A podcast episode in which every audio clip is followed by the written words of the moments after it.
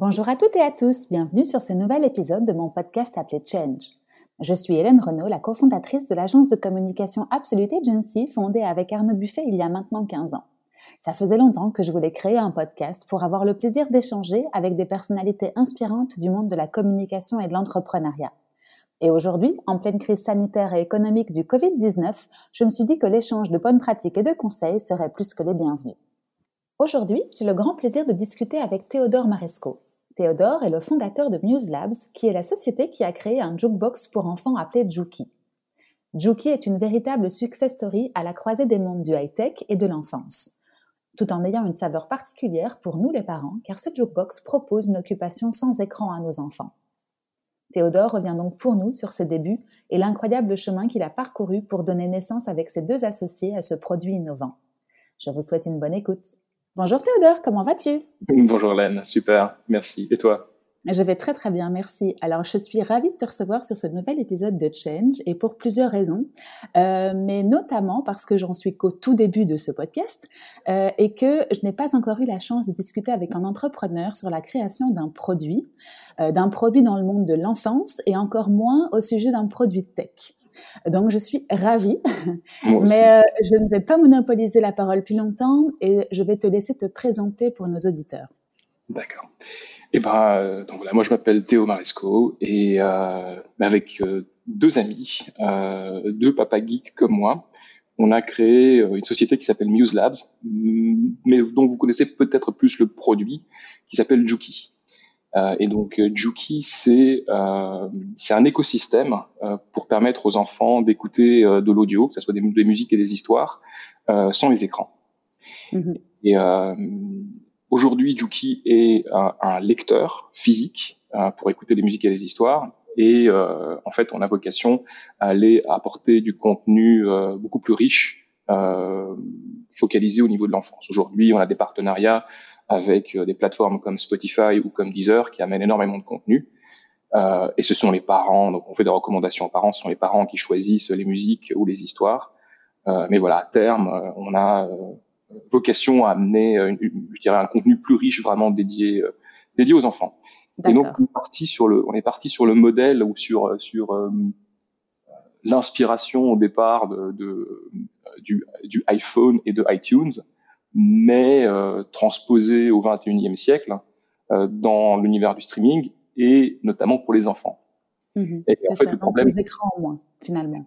Exactement. Le, en fait, l'histoire, elle est partie euh, de mes filles, mmh euh, qui à l'époque avaient 3 et 4 ans, et euh, que j'essayais d'enlever euh, des, des, écrans de télévision et, et, des, et des, tablettes et euh, j'ai essayé de les initier à la musique. Il y avait des histoires, mais dans mon cas, c'était vraiment, c'était partie de la musique. Et euh, je me suis aperçu qu'en fait, pour leur faire écouter de la musique, j'étais obligé d'utiliser mon smartphone euh, jusqu'à euh, en avoir marre de, de, de, jouer la même, la même chanson euh, dix fois de suite. Et je leur ai montré qu'il fallait appuyer sur le bouton. Évidemment, on était reparti dans le monde de l'écran, ce qui n'avait aucun sens. Et donc j'étais sur le marché, j'ai cherché un peu une solution pour moi parce que c'était évident que Spotify et, euh, et Audible, enfin tout ce qui est tout ce qui est audio streaming était le, le, le futur de l'audio, mais il n'y avait aucun moyen pour les enfants pour pour leur faire écouter ça sans, sans un écran. Et donc on a voilà, j'ai créé ce concept de Juki qui est une euh, un lecteur audio, c'est quelque chose de physique, hein, c'est une enceinte euh, qui fonctionne avec des petits personnages et, ou des petits jetons. Et chaque personnage qui est programmé par les parents euh, contient une playlist, ça soit ça soit une histoire ou une musique. Et il suffit à l'enfant de poser le petit personnage sur euh, sur le lecteur Juki euh, pour écouter sa musique en son histoire. Et s'il change de personnage, ben on change de playlist. Voilà, ça c'est le principe, euh, c'est le principe de Juki. D'accord, cool. Oui, donc effectivement, tu as enlevé une épine du pied des parents de ne plus devoir laisser un device avec un écran et tu les as projetés dans un monde où ils peuvent jouer avec euh, des petits jetons ou des petites figurines et donc du coup euh, un peu plus dans le monde de l'imaginaire, de, de la loisiveté, euh, de l'émotion que ce qu'on pourrait avoir avec des lecteurs MP3 classiques ou en streaming comme tu le disais. Exactement, et ça leur apporte énormément d'indépendance. Ce qui est et c'est chouette parce qu'en fait les enfants ont différents moments dans la journée. Euh, il y a des moments où ils vont vouloir être plus calmes et écouter une histoire. Il y a des moments où ils vont vouloir être actifs. Ce qui est très chouette avec Juki, comme il n'y a pas d'écran, euh, c'est euh, que lorsqu'il pose, impose un personnage dessus avec la musique, spontanément, les enfants se mettent à danser. Mhm. Donc, il y a vraiment une partie de mouvement, tout, ça qui est, qui, de, dynamisme qui est, qui est très importante. Euh, ils peuvent également, d'ailleurs, enfin, ce qu'ils font assez souvent, c'est intégrer ça à leur jeu, c'est-à-dire qu'ils mettent ça un peu dans dans le background, euh, comme, mhm. comme, musique de fond, comme nous, hein, en fait, tout simplement. Cool. Eh ben super, on a bien compris le produit, c'est cool. Euh, MuseLab, ça existe depuis combien de temps maintenant du coup? Alors, on a créé la société euh, en Belgique euh, en début 2015. En fait, on a commencé tout début 2014 euh, en ayant créé une société au Royaume-Uni parce que euh, nous voulions euh, lancer notre produit sur sur du crowdfunding, sur Kickstarter. Mhm. Et à l'époque, c'était pas possible de lancer un Kickstarter à partir de la Belgique. D'accord. Euh, voilà. Bon, Aujourd'hui, cette société euh, anglaise n'existe plus, mais. Euh, mhm. Ok, d'accord. pardon, fais-nous juste un petit point par rapport à ton parcours professionnel et à, à, qui tu étais avant Muse Labs pour qu'on comprenne un peu mieux le déroulé de ton cheminement dans l'aventure entrepreneuriale qui est aujourd'hui Muse Labs et Juki, si tu veux bien. Oui, et en fait, bon, moi j'ai toujours rêvé faire de, de, de l'entrepreneuriat et, et, en fait de créer des produits. Hein. C'est vraiment, c'était mon cœur mais je suis à l'origine parti du monde de euh, de la tech. Donc si, si je remonte un petit peu avant la création de Muse Labs, euh, j'étais euh, chez Barco, euh, qui est une boîte belge de qui fait de la visualisation, euh, des projecteurs, des écrans géants. Et moi, j'avais eu la chance de, de devenir chef produit pour le cinéma numérique au moment de Avatar, quand, là, quand, quand le cinéma numérique 3D est en train d'exploser. Et donc voilà, j'ai eu la chance de, rejoindre le, ce qui est devenu le leader mondial, le, le leader mondial dans, dans, le marché au moment où on avait la croissance exponentielle. Donc ça, c'était vraiment un moment génial euh, de comprendre la stratégie et vraiment l'appliquer. Euh, donc voilà, le, vraiment le, le product market fit entre le produit et le client. Donc ça, c'était un, un, truc euh, magnifique. Et en fait, avant ça, dans une autre, je dirais quasiment dans une autre vie, euh, je faisais, j'étais vraiment plus profondément dans la tech euh, parce que j'ai un background dans euh, dans l'électronique. Donc j'étais, euh, c'est ce qui m'a d'ailleurs amené en Belgique. Je suis venu travailler chez IMEC, qui est une boîte de, un centre de recherche en, en nanotechnologie. et donc voilà, j'ai fait un peu le cheminement de je suis parti vraiment du, du, développement de la tech profonde à euh, la partie business, stratégie, produit euh, euh, chez Barco, à un jour me rendre compte que j'avais vraiment un souci avec avec mes propres enfants et que j'avais besoin d'un produit pour moi-même. Ouais, et donc là, on a on a démarré la boîte.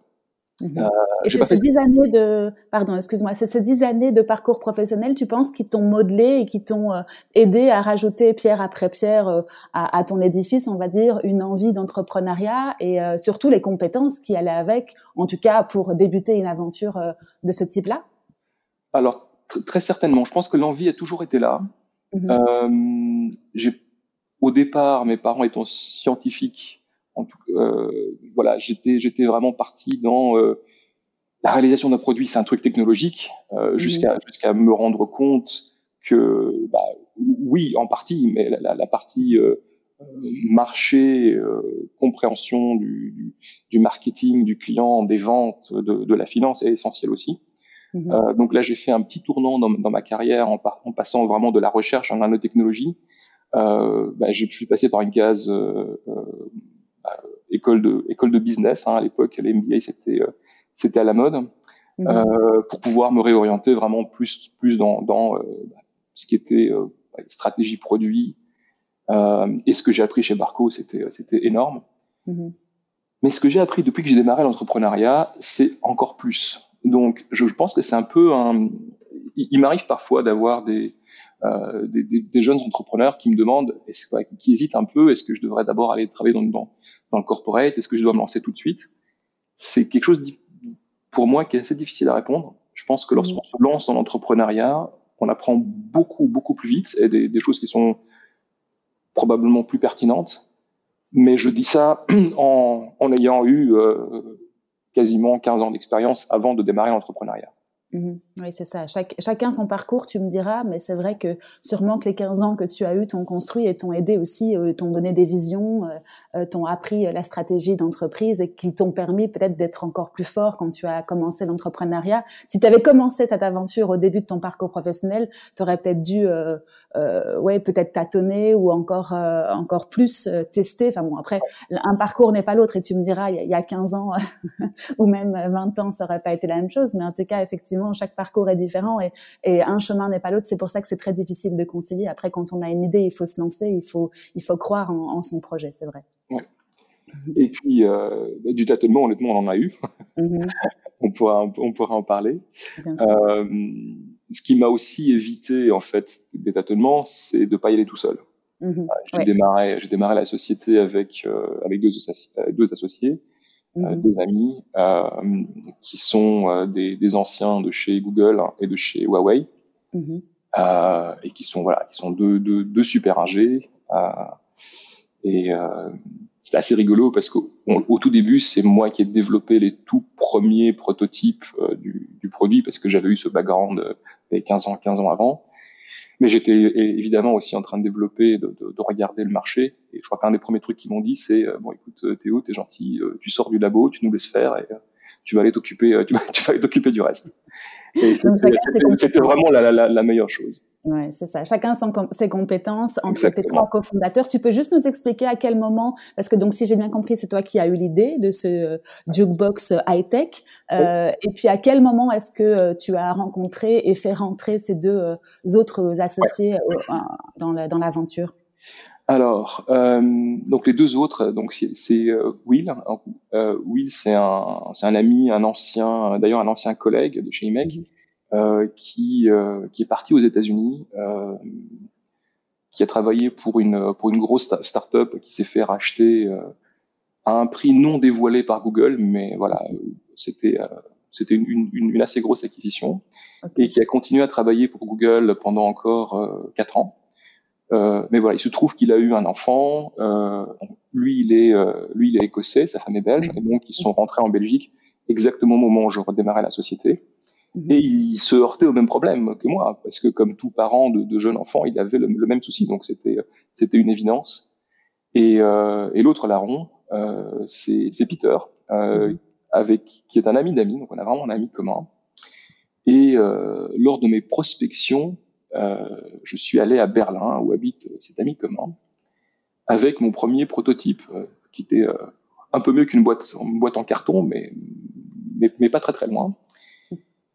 Et notre copain ne comprenait pas ce que je faisais, ne comprenait pas ce que c'était que Juki, je lui avais expliqué. Et puis au bout d'un moment, je sors mon, je sors mon, prototype.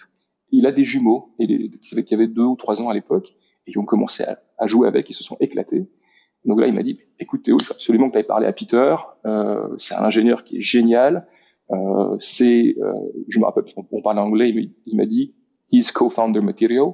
Mm-hmm. et, et, voilà, je, n'ai pas regretté.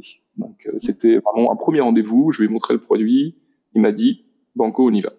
Et le match s'est fait directement entre vous trois. Vous, toi, match... tu connaissais Will d'avant dans ton parcours professionnel. Exactement mais ça s'est fait comme ça et en, en, symbiose, vous avez avancé tous les trois en cumulant vos compétences.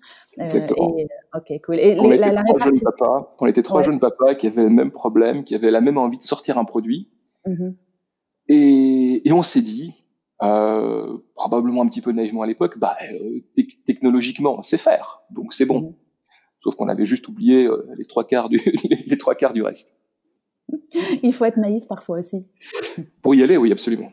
Oui, c'est ça. Ça, c'est un conseil aussi aux entrepreneurs. C'est si vous avez une idée, si vous pensez que ça peut marcher, parlez-en autour de vous et confrontez euh, votre idée au marché. Mais ensuite, euh, ne tardez pas à vous lancer et ne vous mettez pas le cerveau dans tous les sens, peut-être, euh, parce que sinon, effectivement, tu peux peut-être le confirmer. Est-ce que toi, tu, l'aurais fait, enfin, sans, avoir justement cette naïveté, tu serais parti dans cette aventure?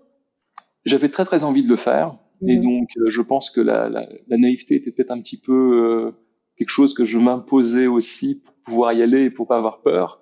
Mhm. Euh, mais en même temps, je n'aurais, je, je n'imaginais pas que ça prendrait autant de temps pour pouvoir mhm. mettre un mettre un business en place, un produit en place. surtout quand tu viens du monde corporate. Euh, mmh. Et donc voilà, j'avais déjà lancé des produits avant, mais c'était facile parce qu'il suffisait de présenter un business plan, on te dit banco, on y va, voilà un budget, voilà une équipe, et on se pose même pas la question de il y a une infrastructure, la société a été créée, il y a de la comptabilité, il y a des ressources humaines. Enfin, c'est c'est tout un autre univers. Et là, on part avec une page blanche en ne sachant même pas comment on démarre, comment on démarre une boîte. C'est pas compliqué de démarrer une boîte, mais euh, il y a plein de trucs qui s'additionnent, mm-hmm. euh, voilà, qui, qui, qui, rajoutent un peu à la, à la difficulté de la chose. Clairement. Et raconte-moi un petit peu les challenges à partir du jour 1. Donc, euh, vous vous, rencontrez tous les trois, le fit se fait, vous avez vraiment une vision sur le marché et vous vous dites, OK, c'est le produit qu'il faut à nos enfants.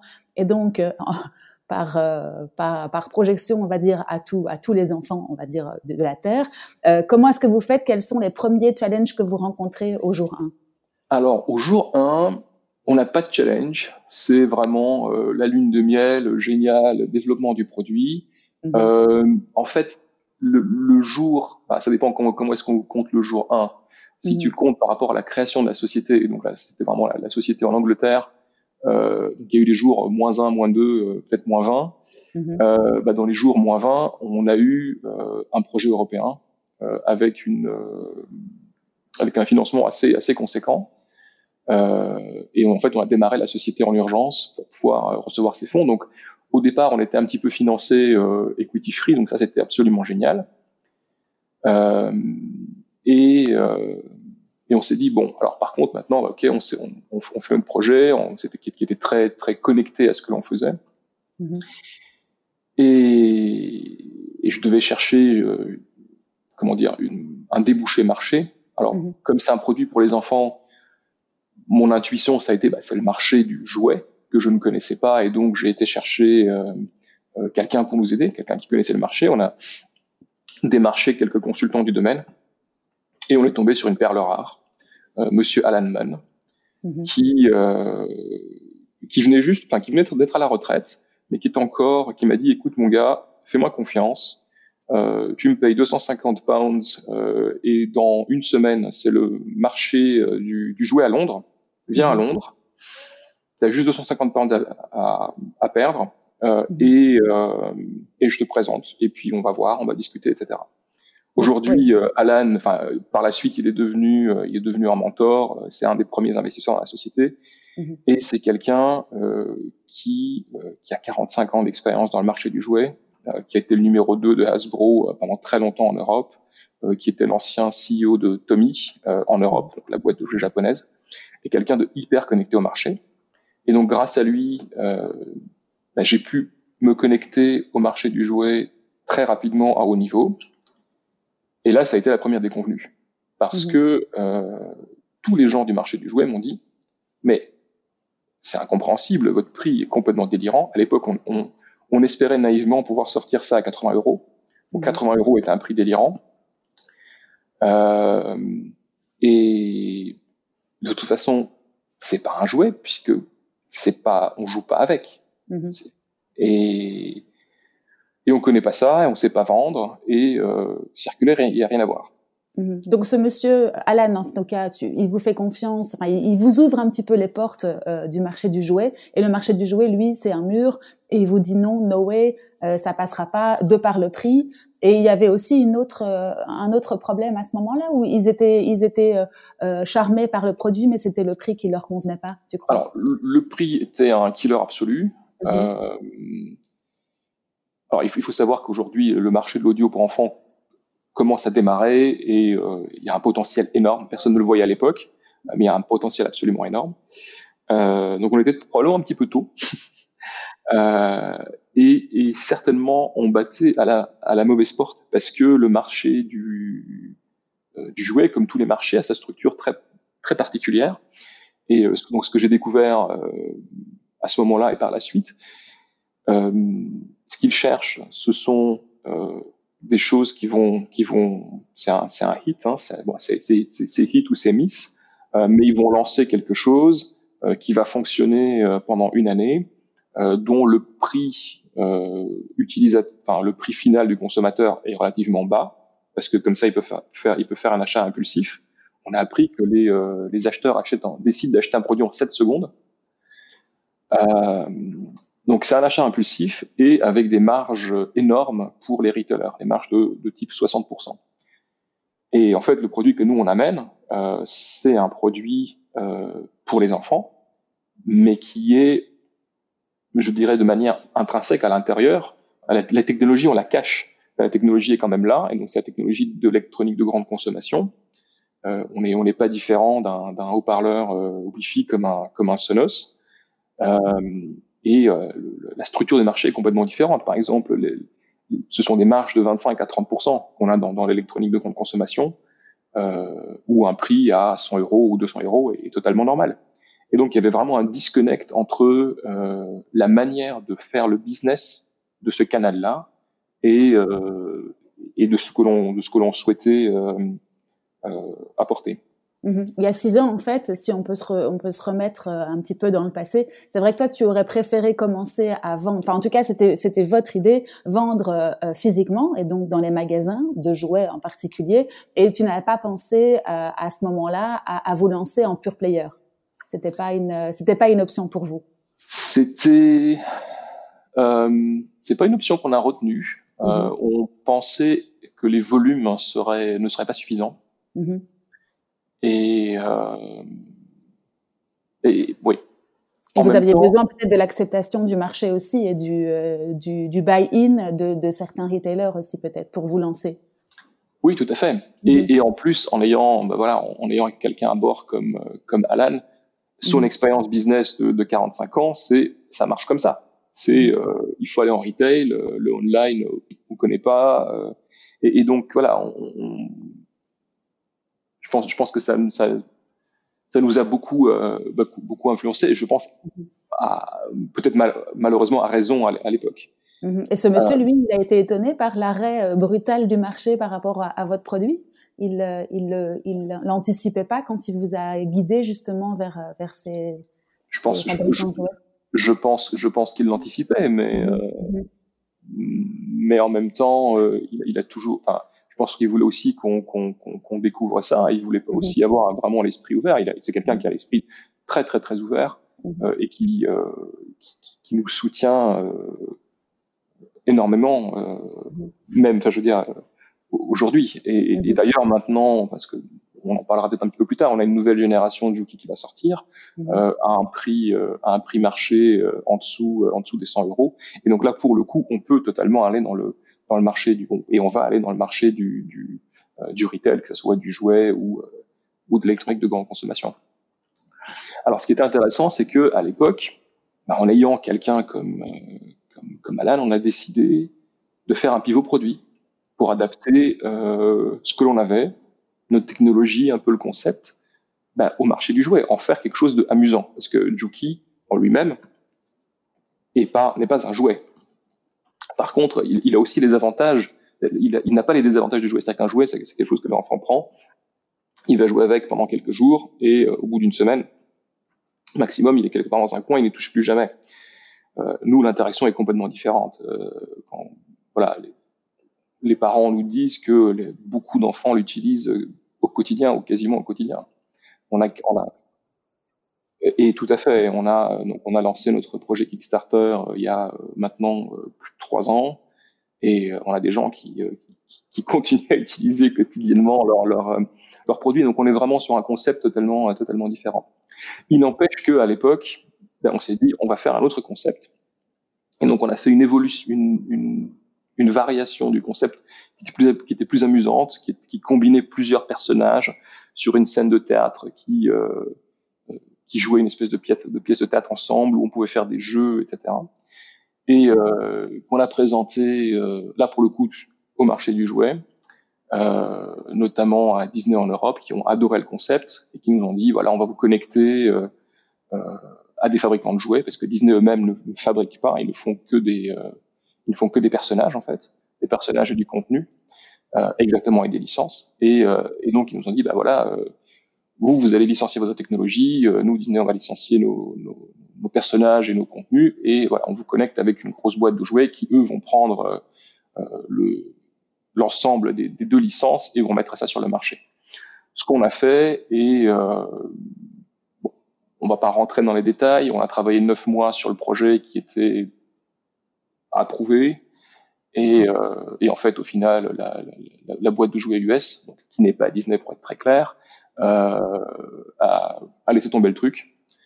Et, euh, et donc, on, s'est retrouvé. Euh, ce, ce, qui était en fait notre stratégie de financement pour la suite du produit, du, de, de, de l'entreprise et pour lancer réellement euh, Juki tel qu'on pensait qu'il devait être lancé, est complètement tombé à l'eau.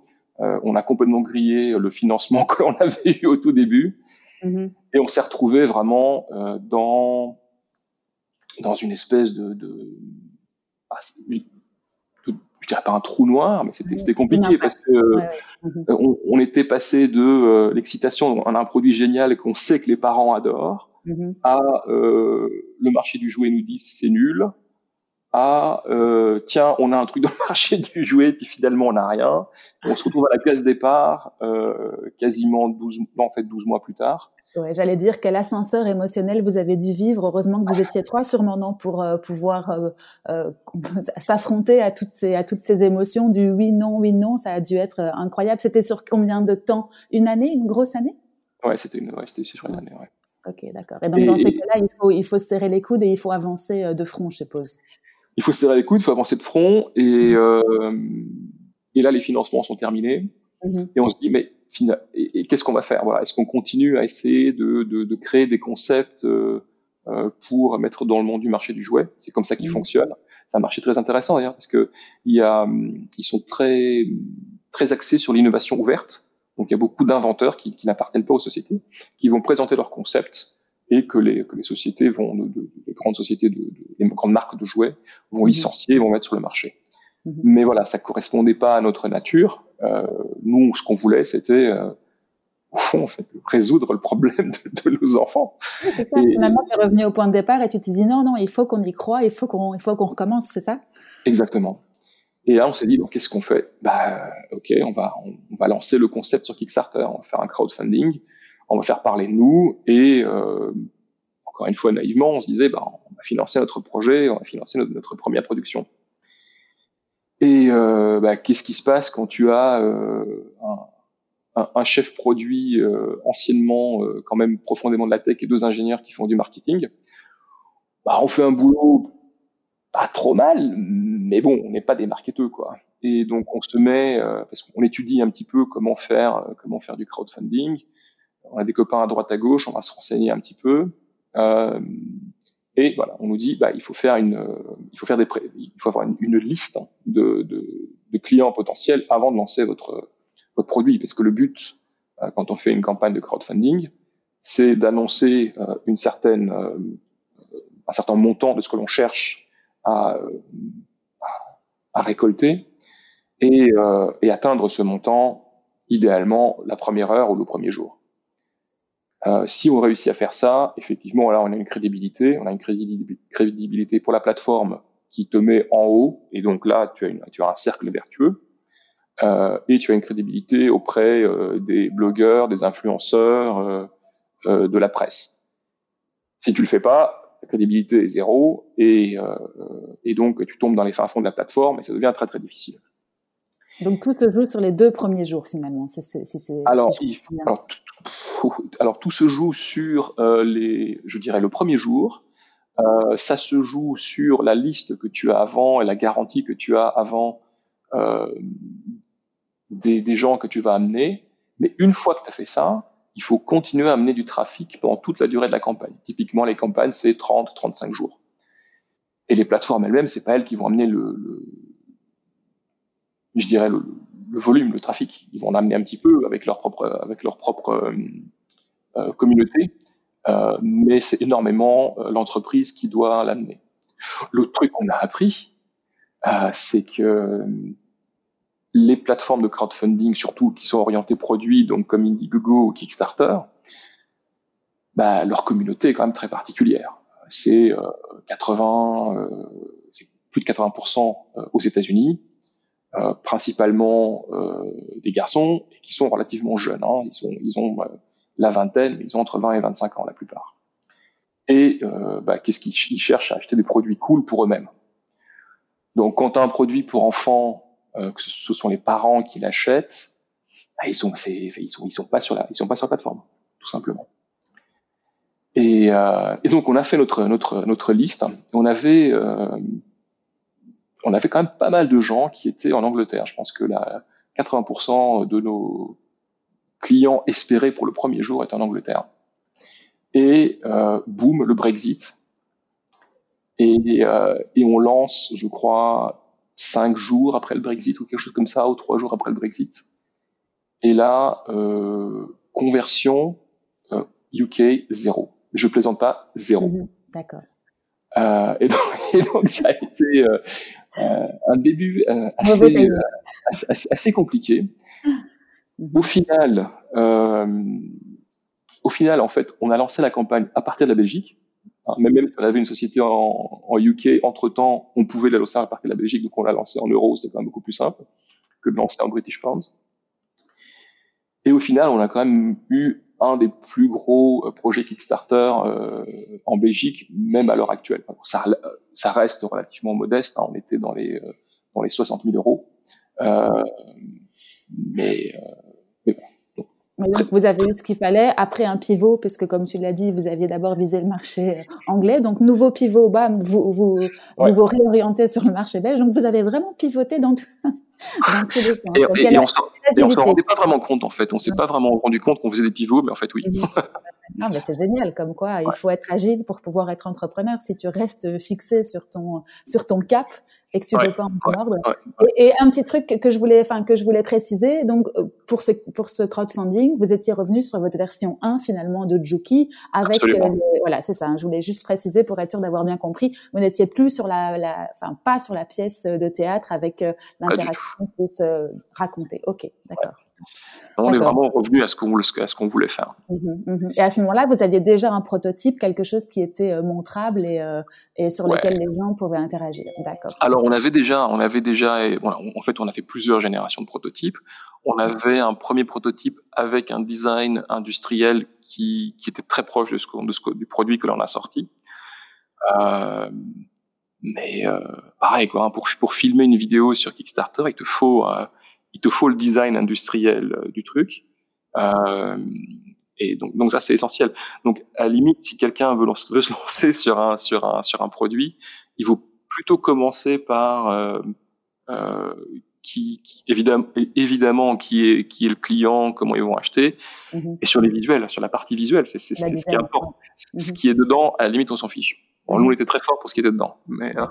Et comment vous avez fait pour la partie design? Vous vous êtes fait aider par un, bureau ou par des consultants? Alors, euh, ça, ça a été aussi pour moi euh, une époque assez compliquée pour trouver quelqu'un euh, qui, qui, ferait un bon boulot. Et ce que l'on a fait, ça m'a pris longtemps pour découvrir Behance. Évidemment, c'est une évidence. Behance, c'est là où il y a tous les tous les designers, les graphistes qui sont présents. Mais en ayant découvert cette plateforme, on a fait une shortlist euh, d'une quinzaine de personnes dont on aimait vraiment euh, le, le, design. Et ce que l'on a fait, c'est qu'on a fait un product brief. Donc on a voilà, on leur a expliqué ce, ce que l'on cherchait à faire dans une présentation. Et on leur a envoyé un mail en leur disant, écoutez, voilà, j'aime beaucoup ce que tu fais, euh, ton portefeuille est génial. On est en train de faire euh, ce produit-ci. Et ce que je te propose, c'est que tu m'envoies tes idées, je te paye, je sais plus ce qu'on avait proposé, on leur avait dit, voilà, on vous paye 100 euros, ce qui était euh, rien. Euh, mais voilà, on vous paye.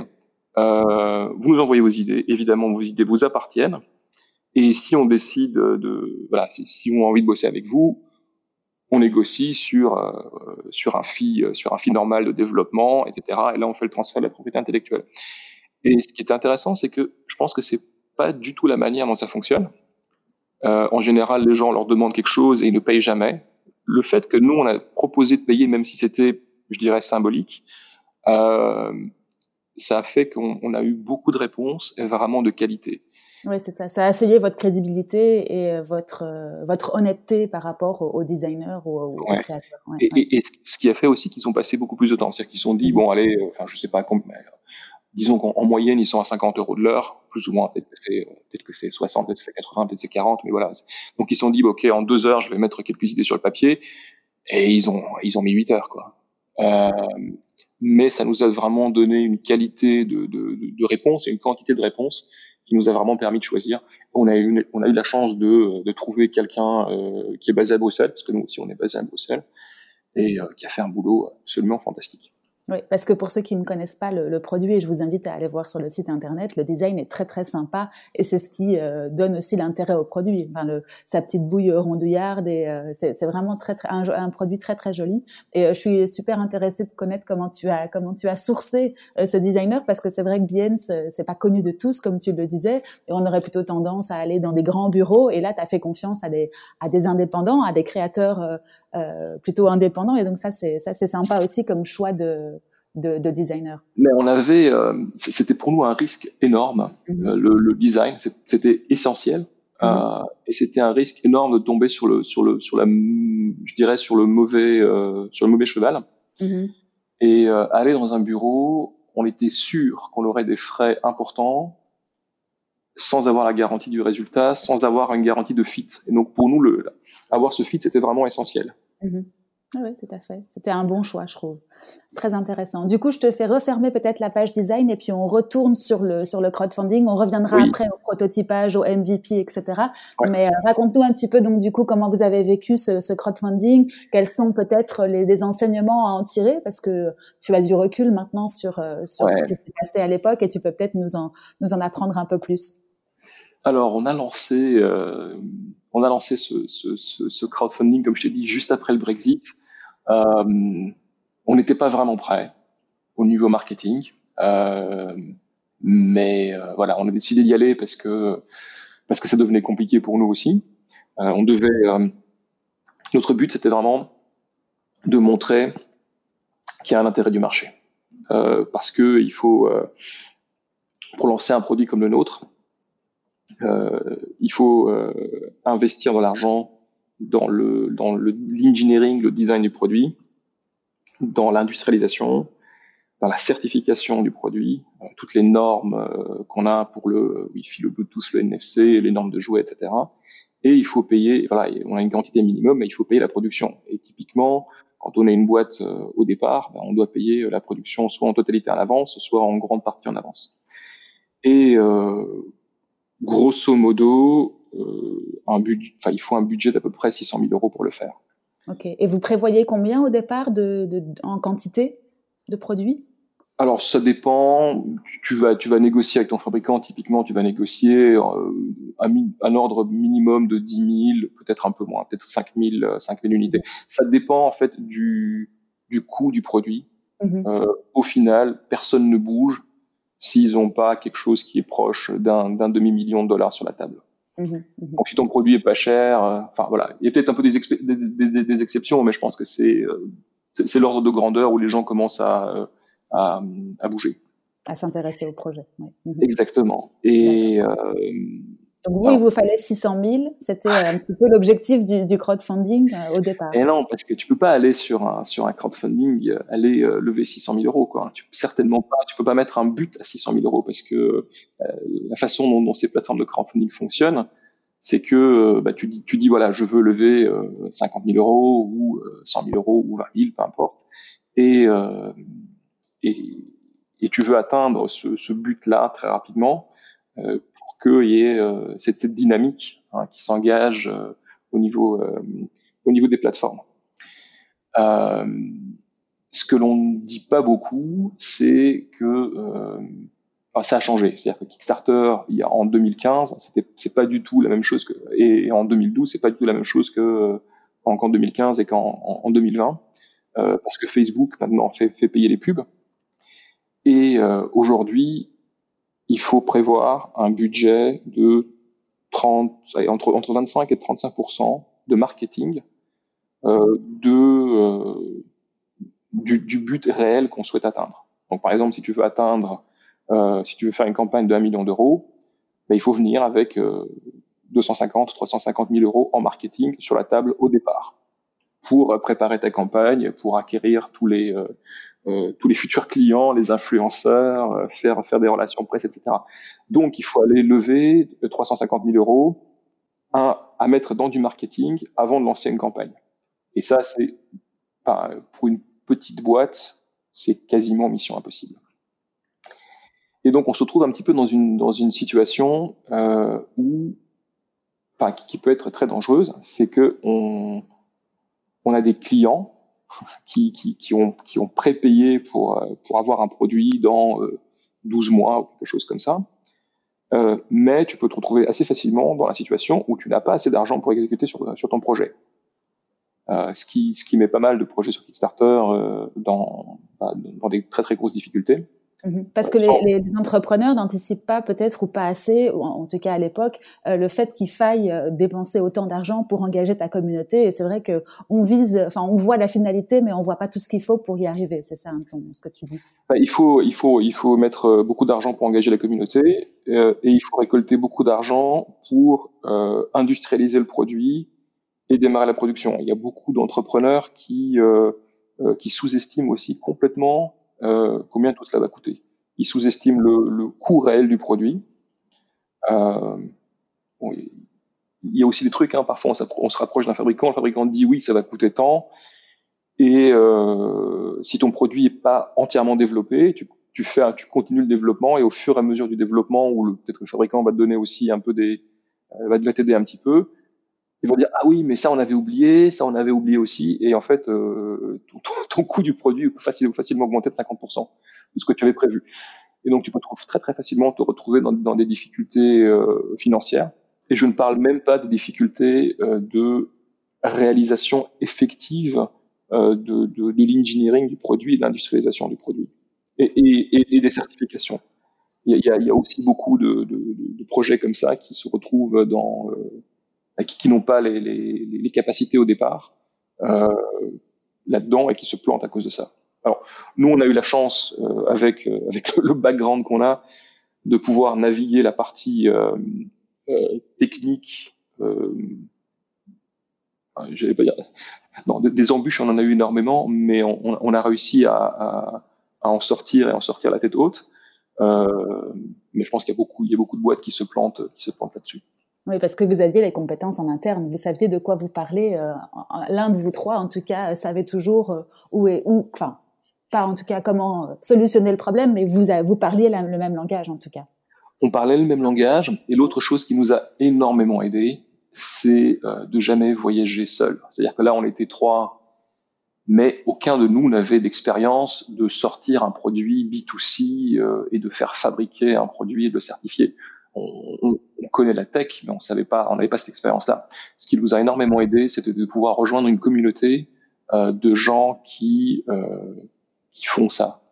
Euh, donc, on a eu la chance de rejoindre quelque chose qui s'appelle le, le, Hardware Club, euh, qui, qui, qui, comme son nom l'indique, est un club de start-up hardware. Et ce qui est super super important, c'est pouvoir avoir des contacts avec des gens qui sont dans la même dans les mêmes difficultés que toi et qui ont une avance par rapport à toi, qui sont 12 mois, 24 mois en avance. Euh, comment on rejoint ce club, ce club euh, juste par, euh, par curiosité Alors, ce, club est, bah, il faut aller voir sur hardwareclub.co, je crois. c'est une communauté qui est mise, qui a été créée par des gens qui sont également des investisseurs. Donc, ils ont un système très très malin je crois qu'aujourd'hui, le Hardware Club, il doit avoir dans les plus, plus que 500 membres. Euh, et eux investissent dans une très très faible portion. Mais ils ont, ils ont vraiment tout l'écosystème. Donc on a énormément de valeur en tant que membre à aller là-dedans. On paye rien, il n'y a pas d'equity. A... Par contre, c'est sur sélection, c'est sur dossier. Et euh, je crois qu'il y a un taux d'acceptation de 5 à 6% Mais si vous pouvez y aller et vous voulez faire du hardware, mm-hmm. allez-y. C'est la mec. et vous, vous avez été facilement accepté, votre produit a plu? Euh, notre produit a accroché, ouais. Notre mmh. produit a accroché, et c'était aussi un moment où euh, bah, c'était encore à la mode. Mmh. Hein, les, les, produits euh, connectés euh, en B2C, c'était encore à la mode, euh, notamment pour pour le hardware club. Je pense qu'aujourd'hui, ils sont beaucoup plus orientés B2B et, et produits industriels. Ok. Donc ça a été un point de pivot pour vous cette entrée dans, dans cette ah, ça, ça, a été, ça a été, ça a été essentiel. Ok. Juste, juste, pour te donner un exemple, hein, euh, j'étais en train de, de rédiger, euh, ou de, enfin, de commencer à rédiger un contrat avec notre fabricant, et donc j'ai été euh, sur le Slack, hein, donc le chat qu'on a avec les, les, 2000 participants. Et j'ai juste, j'ai juste dit bon, écoutez, voilà, je suis en train de faire un contrat avec mon fabricant.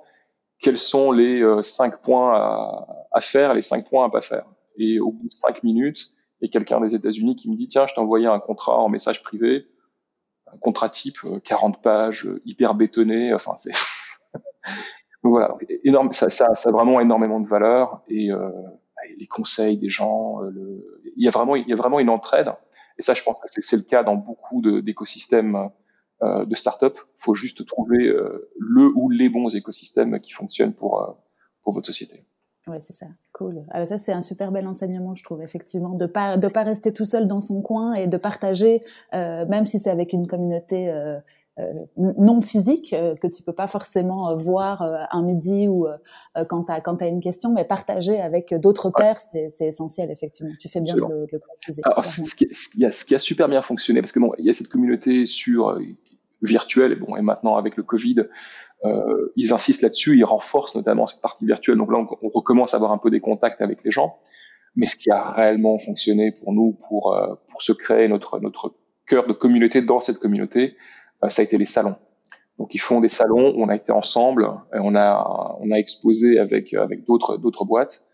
Et là tu passes tu passes une semaine euh, aux États-Unis à CES euh, avec des gens qui qui sont allez, qui, qui, ont le même qui, ont le même ADN que toi et et tu fais la fête avec eux, etc. Et donc les, les connexions sont vraiment super. Donc le côté humain, le côté humain est très difficile à remplacer quand même. Ouais, et mutualisation euh, de, de réseaux, de, de, de compétences, d'expériences, euh, ça doit être génial.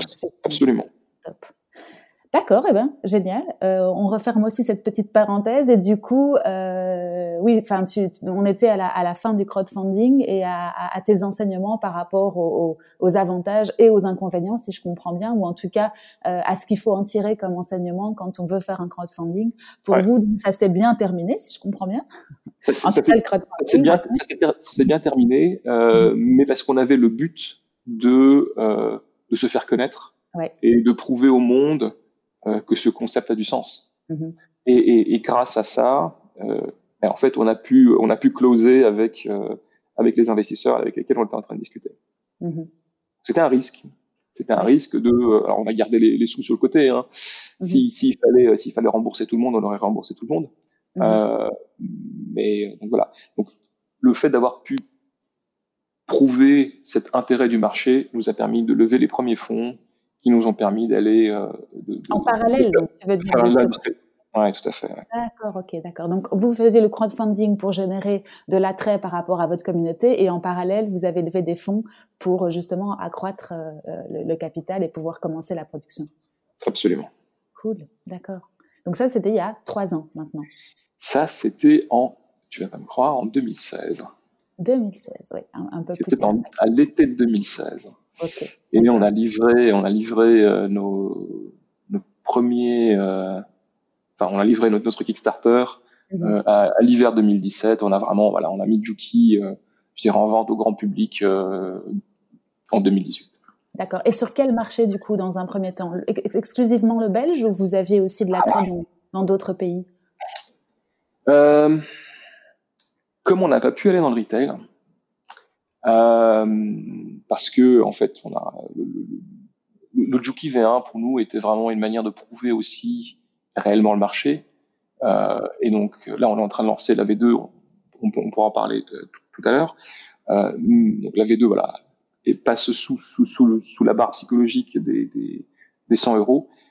La, la première version, euh, ben, on était à 200 euros, ce qui était euh, normal pour un produit euh, d'électronique de grande consommation avec de la qualité qu'il fait.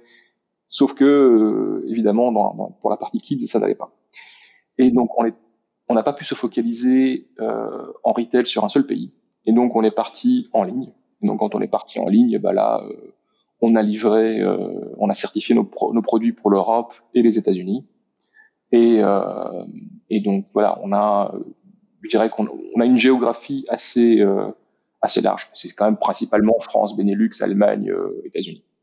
D'accord. Et vos canaux de distribution aujourd'hui, c'est exclusivement votre site internet alors? C'est quasiment exclusivement notre site internet et les plateformes comme Amazon ou Bol. c'est ça. Alors on a, on, est, on a, on a, on a une présence, par exemple chez Harrods à Londres, mhm. et on, voilà, on a fait d'autres boutiques à New York, chez Macy's, etc. Mhm. Euh, mais voilà, ça restait euh, du premium simplement avec le, le, euh, le prix du produit. C'est ça, c'était un choix que vous aviez fait à la base de ne pas vous réaffronter à, à, ces retailers ou en tout cas à ce monde du, du jouet et, et d'aller dans des, dans des magasins plus euh, IFI, euh, tech, etc. Ça, c'est pas, c'était pas, c'est pas une option pour vous ou c'est dans les, dans, dans les tiroirs pour l'avenir et tu vas nous en raconter un non, petit peu Oui, oui, oui, c'est, c'est, c'est, c'est dans, c'est dans les tiroirs pour l'avenir. Mmh. Mmh. Euh, c'est évidemment toujours beaucoup plus malin de sélectionner un territoire et d'aller à fond dans ce territoire-là.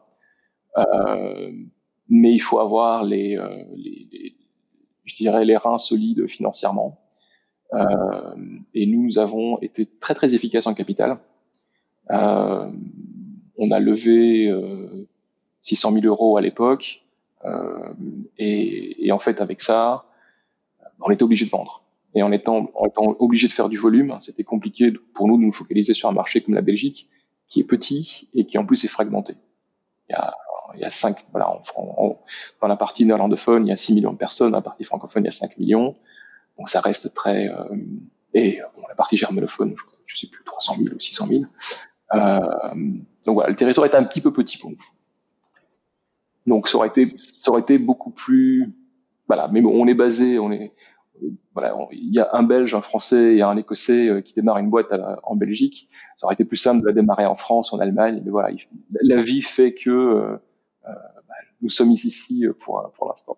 Oui, c'est ça. Et puis tu vas nous raconter parce que l'avenir euh, est, est, assez euh, assez clair devant vous, mais tu vas nous raconter un petit peu vos perspectives et quel, quel est l'avenir de Juki, si tu veux bien, parce que là, donc, on en était bah, au tout début, euh, le crowdfunding, le début, la levée de fonds, la production, la livraison, et donc, comment est-ce que ça évolue alors l'année 2 du coup de, de Juki pour pour toi? Tu peux nous raconter un petit peu? Euh, la mise, la mise sur le marché. Bah, écoute, la, la, la, mise sur le marché, donc toujours, toujours du Jukia, hein, c'est euh, bah, la, la, découverte de. Euh, alors, on a essayé d'aller en retail. Euh, on a passé beaucoup de temps, notamment en France. Euh, ce que j'ai appris, hein, pour, pour la faire vraiment très très brève, faut pas utiliser un distributeur. Lorsqu'on est, lorsqu'on est chez nous, il faut aller, il faut aller en direct. Alors au départ, on n'a pas les contacts il faut les faire, il faut prendre son bâton de pèlerin et aller en direct. Alors moi j'ai fait un peu les deux, donc j'allais en direct parce que parce que le distributeur euh, faisait pas grand chose, euh, et en fait les distributeurs ne font pas grand chose. Ils commencent réellement à euh, euh, à s'intéresser et à être réellement actifs sur un produit quand le produit euh, fonctionne déjà. Ouais, c'est ça. Mhm. Donc voilà, attention aux distributeurs au tout début. Enseignement, quand tu es petit, euh, va toi-même directement frapper aux portes et n'hésite pas, enfin, prends ton culot et, et fonce, quoi. C'est ça aussi qu'il voilà. faut. Bon. Et, et, au départ, notre stratégie était quand même orientée et en ligne et en retail, ce qui n'était pas très malin, mais euh, c'est ce que l'on a fait. Mm-hmm. Jusqu'à ce que l'on prenne réellement le taureau par les en disant non, on va faire une stratégie purement online. Et là, vraiment, on a généré de la croissance. Mais on s'est également frotté euh, à euh, bah, les vendre euh, sur Amazon, mmh. ce qui est également un univers très très particulier. Oui, faut pas penser que c'est faut pas penser que c'est si simple que ça. Mmh. Euh, c'est une énorme machine complètement déshumanisée et euh, qui de l'extérieur fonctionne bien. De l'intérieur, c'est une start-up, c'est une start-up perpétuelle. D'ailleurs, c'est la philosophie hein, de, de Jeff Bezos pour Amazon. C'est leur philosophie Day One. Day One, c'est on fait, chaque, on fait chaque truc comme si c'était le premier jour. Qui d'ailleurs, je pense, une excellente philosophie pour les startups, euh, mais ce qui fait aussi que euh, de l'intérieur, leurs systèmes peuvent complètement foirer et personne ne sait pourquoi. Et, et si ça marche pas, bah, euh, tant pis pour le vendeur, c'est pas grave. Mm-hmm. Tu as en tête le temps qu'il t'a fallu entre le moment où tu t'es intéressé à Amazon et le moment où le produit est sorti sur Amazon, plus ou moins le temps qu'il vous a fallu à vous pour, pour préparer Au moins, au moins trois mois. Trois mois, oui, c'est ça. Au moins trois mois. Et, euh, et on s'est retrouvé un moment dans une boucle où euh, euh, un de mes associés qui avait ouvert le compte, on lui a demandé sa carte d'identité, il a envoyé une photo de sa carte d'identité, et on l'a dit, euh, on ferme votre compte et on peut pas vous dire pourquoi. D'accord. bon courage. oui, c'est ça. Avec, avec, toutes les petites, euh, les petites déconvenues que, que, que, ça, que ça implique effectivement de travailler avec, comme tu dis, euh, un, un, un, géant qui travaille sous forme de start-up aussi. Mhm. Voilà. Et, et bon, bon, aimer euh, tout, en fait, l'engagement utilisateur est génial. Les, gens qui, qui utilisent le produit sont super contents. Mhm. Et, et, et, moi, ce qui, ce qui me fait réellement plaisir, c'est euh, de voir des parents qui nous disent ouais mais j'ai mon enfant qui me demande son Juki tous les matins mhm. euh, ou qui nous envoie des vidéos de leur gamin qui danse. Donc ça c'est un ça c'est un, un, un, réel plaisir. Un retour immédiat directement ou enfin comment comment ça se passe par rapport ah, à votre communauté? C'est instantané. C'est-à-dire que les gens découvrent ils, ils, ouvrent la boîte mhm. et, euh, et, et, ils s'éclatent avec. Mhm. D'ailleurs, ta cible, est-ce qu'on peut en parler? Parce que euh, vous vous adressez à qui? Aux enfants ou aux parents dans votre communication? Alors, la communication s'adresse aux parents. Mhm. Euh, on,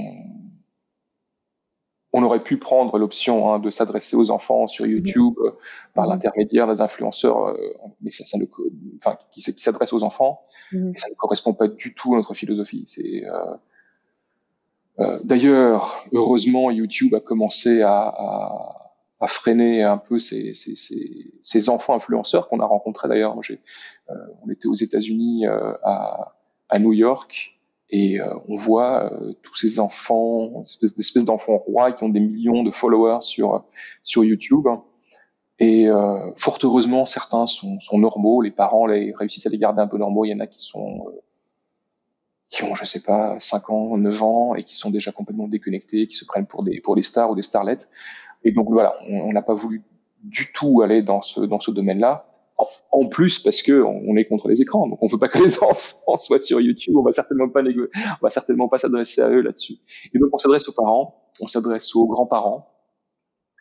Euh, les grands-parents sont une cible très intéressante, mais encore compliquée pour nous pour euh, pour atteindre. On ne sait pas trop comment euh, comment comment communiquer aux grands-parents, comment les euh, comment les adresser par rapport comment les adresser exactement.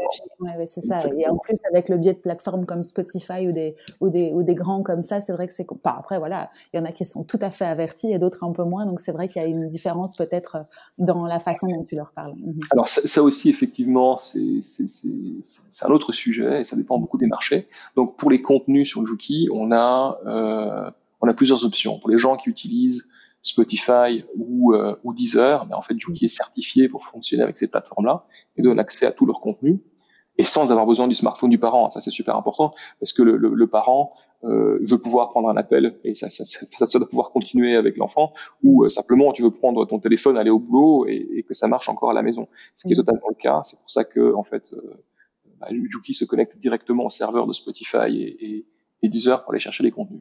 Pour les gens qui utilisent. Pardon, excuse-moi, par, rapport à, par rapport aux parents, je voulais juste faire un petit point. Toi, par contre, tu as une interface sur ton smartphone pour contrôler, entre guillemets, euh, le, le, de ton enfant. Ok, donc, une interface donc les parents ont, ont l'interface qui permet en fait de programmer les petits personnages avec les contenus qu'ils souhaitent. Et donc, pour les gens qui n'utilisent pas cette plateforme-là, bah, ils peuvent copier simplement leur propre, leur propre MP3 de musique ou d'histoire sur le device. D'accord. Et ce qu'on a vu, c'est que mmh. ça dépend énormément des marchés. Euh, il y a des marchés où, euh, je dirais, les abonnements streaming sont euh, ont une pénétration absolument énorme, sont totalement naturels. Il y en a où c'est pas encore le cas, euh, où c'est beaucoup moins le cas. Donc, mais, mais les choses évoluent très très euh, très très rapidement. Mmh mmh D'accord. Ok, bah écoute, je crois qu'on a fait un bon petit point sur le produit. Donc il y a eu une version 1, une version 2. Euh, entre temps, vous, vous avez euh, des, des, une vision pour euh, pour Juki. Tu peux m'en parler? On reviendra après sur le Covid parce que bon, ça a été un moment. On est en pleine période pour ceux qui écoutent après. Dans le futur, on, on enregistre en octobre 2020. Euh, donc il y a eu le Covid qui est passé par là. Tu nous en diras un petit peu plus par rapport à, à, à Juki et le Covid parce que je suis sûre que il a occupé pas mal d'enfants. Euh, ben voilà, je te laisse un petit peu nous expliquer quelle est la vision de Juki et de Muslabs pour le pour le futur. Absolument. Bah écoute, la vision, euh, on reboucle un petit peu sur, sur, sur le début. Hein, c'était euh, c'était l'inspiration de, de, de l'iPod, le, lecteur, et de iTunes, le, service de contenu, qui est projeté euh, au 21e siècle. Donc les choses sont plus téléchargement, mais euh, mais c'est du streaming. Alors évidemment sur Juki, ça va être du streaming qui fonctionne euh, en mode déconnecté, mais bon, ça, c'est, je dirais que c'est, de l'ordre du détail, et avec un, avec une offre de, contenu éditorialisée, réellement pertinente pour les enfants, qui soit autant au niveau des histoires que de la musique. On voit que les, deux utilisations sont, sont, très importantes à différents moments de la journée. Et, euh, donc aujourd'hui, euh, bah, grâce en fait à des nouveaux investisseurs, des nouveaux partenaires qui viennent juste de nous rejoindre, euh, on peut lancer cette nouvelle génération de, de, de Juki qui, euh, qui est à moitié prix par rapport à, avant, et on est en train de préparer les prochaines étapes euh, pour pour apporter vraiment un contenu très très pertinent pour les pour les enfants et, et pour les parents.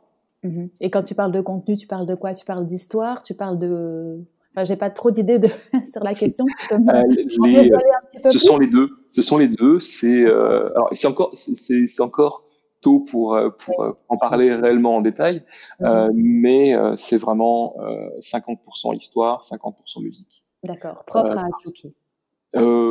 développé pour vous en tout cas. Développé développé pour nous et, et développé et, c'est un mélange, c'est un mélange de choses connues et de choses de choses, de choses originales, mais qui sont particulièrement pertinentes. Uh-huh. Donc stay tuned, et, ça va qui, sont, qui, sont, très faciles, qui sont rassurantes pour les parents. Ils mm-hmm. savent que c'est un produit, que c'est un, un, contenu de qualité, mm-hmm. euh, et, et on apporte réellement une recommandation qui évolue avec l'âge de l'enfant. D'accord. Et le moment de la journée. Mm-hmm. D'accord. Donc, création d'une deuxième version et d'un contenu euh, qui vous sera propre euh, et d'autres marchés aussi, parce que donc j'ai vu et lu que vous aviez euh, levé euh, des fonds, des nouveaux fonds, euh, justement pour développer de nouveaux marchés, je suppose aussi. Oui, alors on a eu la, on a vraiment la, la grande chance d'avoir également un partenaire stratégique qui, qui nous a rejoint. Il s'agit, il s'agit de, de ID Group, qui est une, une société française qui fait, qui fait du retail. Euh, donc ils sont connus en France euh, pour leur magasin de jouets Oxybul et euh, également pour, pour le magasin de vêtements. Ils ont une présence dans 60 pays et une, une, je dirais une très forte influence dans, en France. Et on a vraiment des, des je dirais des, valeurs communes autour autour de l'enfance, du qualité, de la qualité des, des choses, de, de l'éducation de l'enfant. Euh, et également euh, une, une, vision partagée sur le développement euh, de contenu audio de qualité sans les images qui permettent aux enfants et aux, parents de, euh, de, de s'amuser, de partager ensemble. D'accord. Et donc on est vraiment très très très content euh, qui nous est euh, qui nous est rejoint. Mm-hmm. Et euh, voilà, ça, ça, promet plein de belles choses pour euh, pour le futur très proche on va vous suivre comme ça, on verra effectivement quels sont ces futurs développements. Et un petit point euh, Covid, comment est-ce que ça, comment ça vous a impacté vous? Qu'est-ce que ça vous a obligé euh, à, encore une fois innover, pivoter? Quelles ont été les actions de votre côté par rapport à, cette problématique de l'année 2020 Ouais, euh, il y a plusieurs aspects. Euh, où, je dirais au niveau commercial, ben, le Covid a été heureusement ou euh, en fait euh, malheureusement, enfin, je veux dire, le, le Covid est ce qu'il est. Y a, il y a énormément de, gens qui en souffrent, qui sont qui, sont victimes, mais ça, il y a également gens, beaucoup de gens qui ont été, enfin, tout le monde a été confiné. Et dans le confinement, bah, il faut pouvoir, euh, je dirais, euh, to entertain, je sais plus comment on dit ça en bon français, euh, voilà, occuper les enfants, les amuser, les éduquer, et un peu loin des écrans, parce que les enfants passaient énormément de temps en étant enfermés devant les écrans, étant enfermés à la maison. Et donc, voilà, les, produits comme les nôtres qui euh, bah, qui permettent de faire autre chose et d'utiliser son imagination, d'utiliser son corps, de danser, euh, bah, on, les gens en ont pris beaucoup plus, beaucoup plus connaissance. Euh, ensuite, bah, on, est, on était euh, en période de levée de fonds. Alors, euh, je ne te cache pas qu'une levée de fonds euh, dans, dans un environnement anxiogène comme le Covid, ça a été compliqué. Euh, il n'empêche qu'on a vraiment eu la chance d'avoir nos actionnaires actuels qui ont suivi, euh, qui ont euh, voilà, qui, nous ont aidés dans cette prochaine génération. On a deux, deux nouveaux actionnaires qui sont qui sont rentrés. Voilà, le, partenariat stratégique avec ID Kids. Donc les choses ont été vraiment très positives. Les choses sont un petit peu retardées. C'est voilà, les ça va plus lentement. On est en train de sortir. On vient d'annoncer le, le la deuxième version de, de, de, de Juki. Euh, tout ce qui est, je dirais, voyage pour euh, bah, pour l'industrialisation du produit, la production du produit sont beaucoup plus compliqués. Donc les choses se font moins vite que ce que, que ce qu'on le souhaite. Euh, mais en même temps, on a énormément de chance euh, de pouvoir, je dirais, euh, continuer à grandir dans, dans, dans, cet environnement qui est quand même un petit peu particulier. Mmh mmh Donc les choses se sont un petit peu euh, élargies en termes de timing ou euh, allongées, mais en tout cas pour votre marché, il, est, il reste. Mais qui reste. Ouais. ouais qui, le marché reste reste porteur. C'est un marché qui est en train de euh, réellement d'exploser. Je, je, pense que je retrouve euh, un peu l'ambiance que j'avais chez Barco au, moment où on avait ce début de croissance exponentielle. Je pense qu'on est vraiment au début de la croissance exponentielle du marché audio pour enfants. Donc là, on a vraiment beaucoup, beaucoup de chance d'être, euh, bah, je pense, au, bon endroit, au bon moment. L'autre chose que le Covid euh, a changé, a, changé pour nous, euh, c'est euh, la manière de, travailler. Comme la plupart des sociétés, euh, ben on, on, travaille à distance. Nous, on a la chance de, de, pouvoir continuer à travailler à distance. Euh, D'ailleurs, euh, on a décidé, euh, en fait, on a, on a demandé à nos équipes euh, d'entrer en, en fait, de travailler à distance euh, trois ou cinq jours avant que le gouvernement belge n'ait n'ait annoncé que, que, tout le monde devait travailler à distance. Donc, on était déjà un petit peu préparé à ça mais ça a changé euh, la manière dont on travaille. C'est-à-dire que nous, on travaille en, agile euh, au niveau de la société en, en, entier. Donc, toutes les fonctions, euh, marketing, vente, software, hardware, support, etc. On travaille sur des créneaux de deux ou trois semaines, typiquement deux semaines chez nous, où on définit voilà quelles sont les prochaines histoires à adresser. Et on avait un grand tableau auquel on, autour duquel on se réunit tous les jours pendant 15 minutes euh, pour euh, voilà, discuter de l'avancement des, des, des différents mini-projets. Et évidemment, on pouvait plus se rencontrer en, en physique. Et, euh, et, donc voilà, ça, ça on est en train de mettre en place euh, des outils en interne, très simples en fait, basés sur euh, euh, sur Google Docs et, et, les spreadsheets, qui nous permettent en fait de, de continuer à, à suivre ça. Et ça a l'air de marcher. Cool. Donc des outils euh, qui étaient à la base physiques que vous avez convertis en, en digitaux et bien sûr d'autres outils de productivité, je suppose, comme Slack ou des, ou des messageries qui vous permettent de, ouais. de continuer à communiquer, à échanger euh, pour Ça, le déjà, des projets. C'était déjà le cas avant. On était sur Slack et, euh, et Google Meet euh, mm -hmm. euh, par, par défaut. Effectivement, c'est vrai que pour nous, le changement a été relativement petit par rapport aux sociétés qui, qui n'utilisaient pas ce genre d'outils avant, avant la crise. Oui, tout à fait. Et le souci du, du, du déplacement, pour l'instant, c'est pas encore trop un problème pour vous, ne pas pouvoir Mais, vous rendre chez les. Écoute, si, si. Et d'ailleurs, justement, là, j'ai euh, j'ai deux collègues qui sont euh, qui sont actuellement euh, en Asie, à Taïwan, mm -hmm. et qui ont dû passer 15 jours enfermés dans une chambre d'hôtel. D'accord. Oui. Ça, c'était assez compliqué. Mm -hmm. Et euh, ironiquement, l'hôtel qui s'appelle le Freedom Hotel.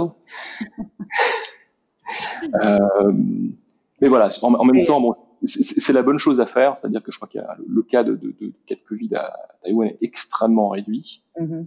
euh, mais euh, c'est assez rigolo quand on a des histoires où euh, ils sont aspergés plusieurs fois euh, de, de, de, désinfectants entre l'aéroport et l'hôtel, euh, où tu es enfermé dans la chambre, tu n'as pas le droit de sortir dans le couloir euh, sous peine d'amende de 3000 dollars. C'est pas pris et, à la légère, quoi. Et, et, et, le gouvernement qui t'envoie des SMS chaque matin pour savoir comment tu te sens. D'accord. Avec un code entre 1 et 5. Et si, tu réponds pas, et si tu réponds pas dans les 30 minutes, euh, il commence à s'alerter. Donc voilà, donc, les choses assez rigolotes. Voilà. Ouais. Et aujourd'hui, justement, vous êtes combien dans l'équipe? Aujourd'hui, une petite dizaine. D'accord. Avec, euh, avec une croissance euh, certaine euh, qui, qui, qui, a commencé à s'engager. Voilà, suite, ouais. suite à, nos, à, nos grandes ambitions. Mm -hmm. Eh bien, écoute, moi j'ai l'impression qu'on a fait un bon petit tour d'horizon de Juki et de Muse Labs. Je te remercie. Est-ce que tu voulais rajouter quelque chose d'autre sur le produit ou la marque en général? Écoute, non, pas particulièrement. Je te, je te remercie vraiment pour cette, bon cette, conversation. Ouais, non, c'est moi qui te remercie. J'ai quelques petites questions rapides pour terminer. Euh, comment est-ce que tu fais, toi, en tant qu'entrepreneur, euh, en tant que manager, euh, pour continuer à te former au jour le jour? Écoute, euh, je, je, lis. Mm et, ça, je pense que c'est vraiment important. Alors, je mhm. passe probablement pas encore assez de temps. L'autre chose, c'est discuter avec avec les bonnes personnes, avec les bonnes les bonnes communautés. Et, euh, et, grâce à toi, j'ai découvert euh, l'univers des podcasts euh, d'entrepreneurs en France. Je connaissais un petit peu ceux, ceux aux États-Unis, euh, mais euh, voilà, je pense qu'il y, y, a un potentiel énorme, énorme là-dedans que je vais que je vais aller explorer. Oui, c'est ce que je te disais en préparant. Il y a un filon qu'on peut descendre si tu es intéressé par le podcasteur et ses invités. Euh, en tout cas, il y en a plein qui existent, comme tu dis, aux États-Unis, partout. Enfin, c'est un petit peu le boom pour l'instant, mais c'est vrai que c'est un outil qui est très pratique pour pour continuer à se former tout en ayant euh, un enrichissement en termes de parcours, de, de, de background, etc. Donc, euh, cool, tant mieux, je suis contente. Euh, et alors, pour terminer, juste un conseil, le conseil que tu pourrais donner à, à un entrepreneur que tu pourrais croiser demain et, qui te demanderait à toi euh, ton, ton avis sur, euh, sur ce, cette aventure géniale qu'est l'entrepreneuriat? Alors, je pense que le, le conseil que je, je, je, donne parfois aux jeunes entrepreneurs, c'est d'y aller mm-hmm. euh, et de pas et de pas hésiter. Mm-hmm. Et euh, surtout quand on est, je pense que lorsqu'on lorsqu'on est jeune, on a je dirais pas grand chose à perdre. Enfin, c'est pas la bonne façon, mais on n'a pas, voilà, on n'a pas forcément une famille euh, mm. euh, et on a du temps et euh, au pire, on peut aller vivre chez les parents. Mm-hmm. Je pense que c'est une, c'est une expérience extrêmement enrichissante euh, au niveau humain et on apprend, dans mon expérience, beaucoup plus et beaucoup plus vite euh, que qu'en étant employé. Toi qui as vécu les deux mondes, tu conseillerais sans hésiter l'entrepreneuriat? Alors, moi qui ai vécu les deux mondes, je, conseille, je conseillerais sans hésiter l'entrepreneuriat en sachant que bah, j'ai eu cette culture d'une quinzaine d'années du corporate mm-hmm. Et qui a force, qui m'a forcément influencé. Mais, euh, mais voilà, j'ai et, sur pareil quoi, c'est tout, tout, tout ce qui est euh, à limite euh, études. Enfin, je veux dire, euh, j'ai un MBA, j'ai un doctorat, on s'en fiche complètement. Ce sont, enfin, c'est des bouts de papier euh, qui servent à caler, un, à caler une table. Mm-hmm. Mais je ne sais pas si c'est vraiment vrai. C'est vraiment le, le, ressenti que j'ai que j'ai aujourd'hui que, que, que l'entrepreneuriat et, euh, et le terrain sont vraiment la meilleure école pour se former. Mm-hmm. Ok, tout à fait aligné avec ça. Génial. Eh ben, écoute, Théodore, je te remercie pour ton temps vraiment euh, et euh, tes, tes, enseignements riches. Euh, je te souhaite tout le meilleur pour Juki et pour Muse Labs. Et puis, si une dernière petite question, si on veut justement continuer à te suivre et à avoir de tes nouvelles, où est-ce qu'on peut te retrouver? Alors, on peut retrouver Juki sur www.juki.rocks et moi, le plus simple, c'est de me trouver sur LinkedIn, Théodore Maresco. Top. Merci beaucoup, Théodore, et à bientôt. Merci beaucoup, Hélène. Et voilà, c'est fini pour aujourd'hui. J'espère que cet épisode vous a plu. Si vous êtes encore là, je l'espère, c'est le cas. Alors n'hésitez pas à me mettre 5 étoiles sur les plateformes d'écoute ou à le partager avec vos proches. À très bientôt.